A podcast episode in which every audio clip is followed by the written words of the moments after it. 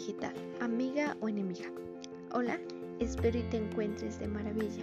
El día de hoy te presento el tema, el rol del estudiante y el docente en la era digital. Con tu amiga Michelle Sánchez Lazos del Instituto de Educación Digital del Estado de Puebla. Comencemos.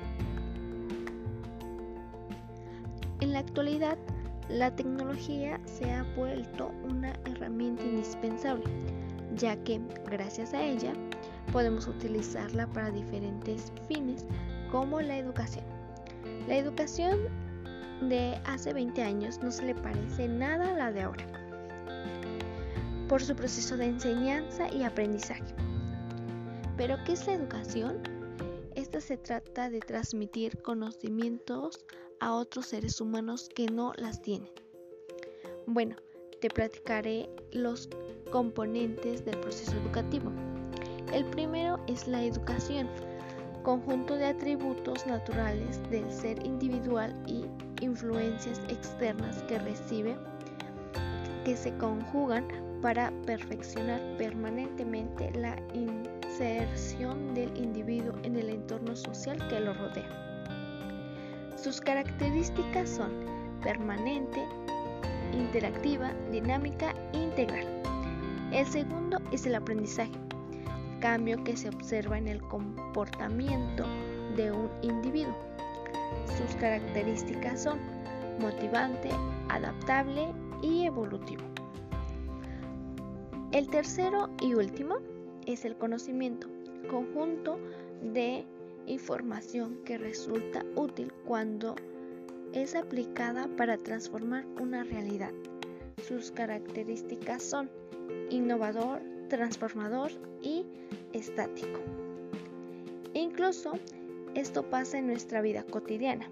Un claro ejemplo es cuando vamos al banco a hacer una transferencia o algún tipo de trámite. También te explicaré las teorías del aprendizaje.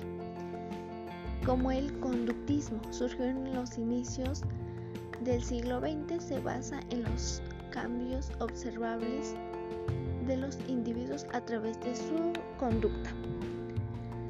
El cognitivismo, esta trata de la comprensión, la reflexión, el pensamiento y el razonamiento. El con constructivismo construye su propia su propio conocimiento a partir de las experiencias e interacciones que se han vivido. Y por última es el conectivismo. Esta aplica como el Internet y las tecnologías de la información y comunicación TIC han generado oportunidades para aprender y compartir información con otros. Con ella terminamos las teorías. Hablemos sobre el perfil del estudiante en la actualidad.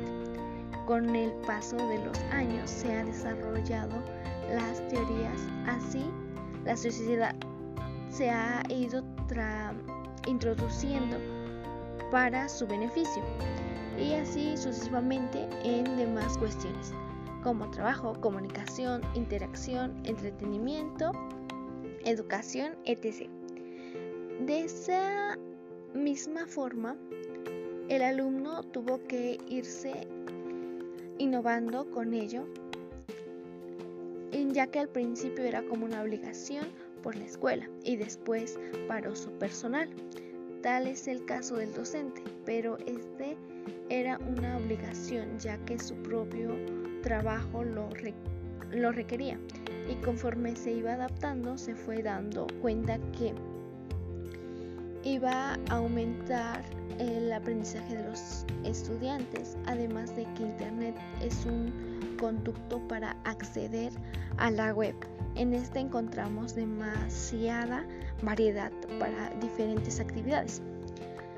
Bueno, en conclusión, eh, que las tecnologías se quedarán para siempre por el gran beneficio que nos han brindado y nos seguirán sorprendiendo eh, con paso de los años y que debemos aprender a utilizar las TIC porque ya es algo necesario y muy fácil para aprender y tener bastante conocimiento en ciertas cuestiones, también ser responsables con ellas. Bueno, esto es todo. Espero volver a verte pronto por aquí.